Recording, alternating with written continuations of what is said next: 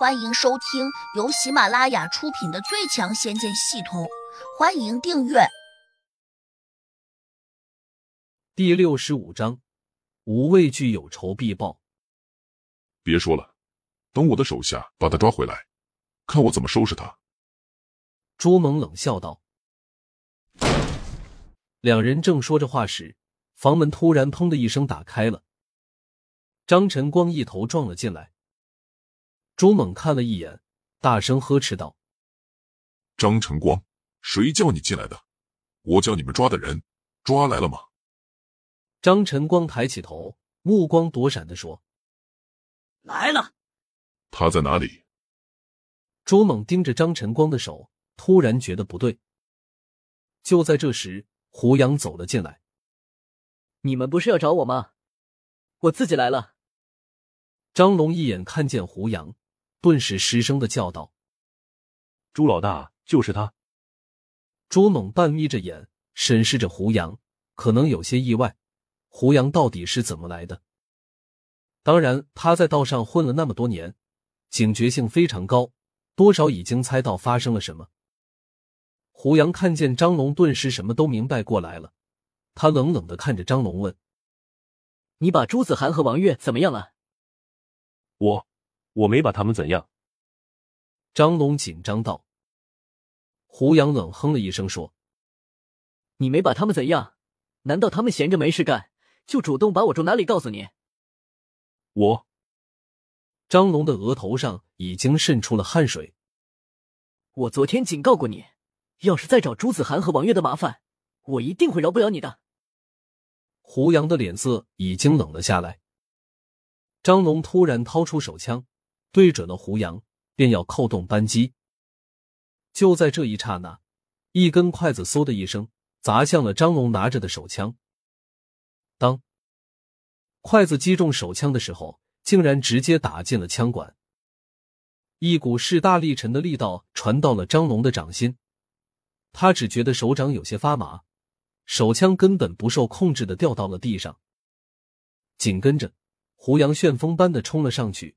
一脚踹在了张龙的胸膛上，张龙顿时被踢得倒飞了出去，狠狠的撞在了墙壁上，再反弹下来，翻滚到地上，大声叫唤起来：“小子，你太嚣张了，给我住手！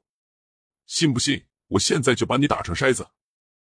这时，朱猛大叫道：“现在他身上竟然藏着一把微型的冲锋枪，此时他已经拿出来了。”但就在这一刻，胡杨反手就扔出了一根筷子。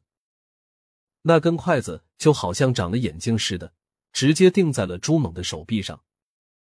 他的脸立刻因为疼痛而扭曲起来，手掌更是无力的张开，冲锋枪掉到地上。朱猛咬着牙，用另一只手把筷子拔了出来。胡杨冷漠的看着他，嘴里却在吩咐张晨光：“把门关回去。”我要和你们朱老板聊聊。张晨光二话不说，转身就把门给关上了。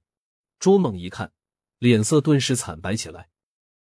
张龙从地上支起身子，哭丧着脸说：“朱老大，我们死定了！慌什么？外面全是我的人，只要我一声令下，他们都会不顾一切的冲进来。”朱猛这样说，其实在给自己壮胆。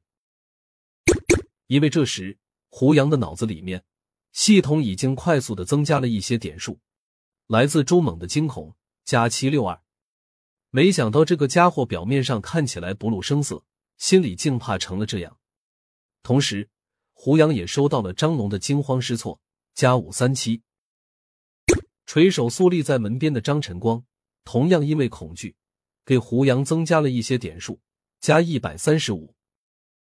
胡杨心里很痛快，自己那个没有见过面的便宜师傅，果然有些本事，竟当真把北冥仙剑系统修改的如此有意思。把你的手下都叫进来。胡杨冲着朱猛说：“得让更多的人来惧怕自己，那样才能在短时间内增加更多的点数。”虽然系统里面一直没有灵丹出现，但经常都有兵器显示出来，只是。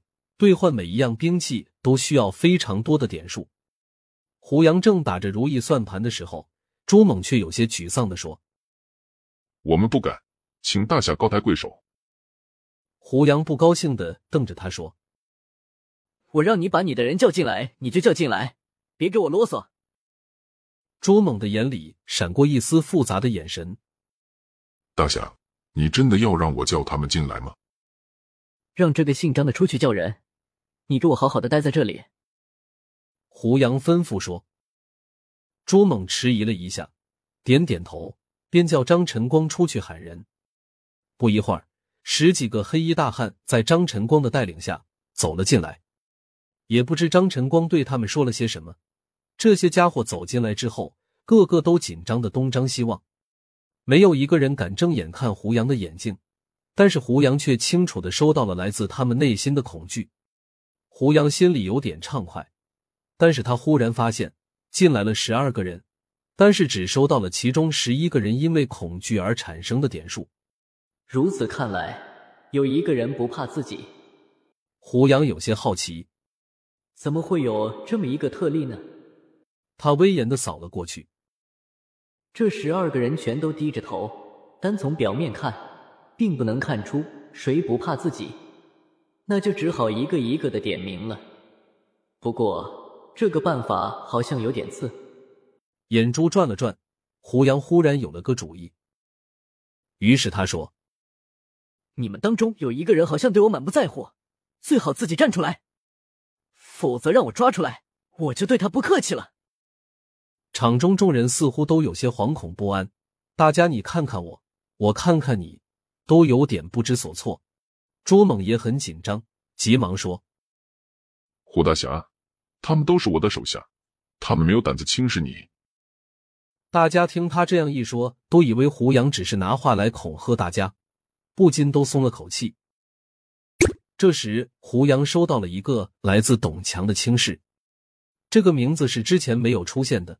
胡杨顿时明白过来，就是这个人，他对自己不以为然。谁是董强？给我站出来！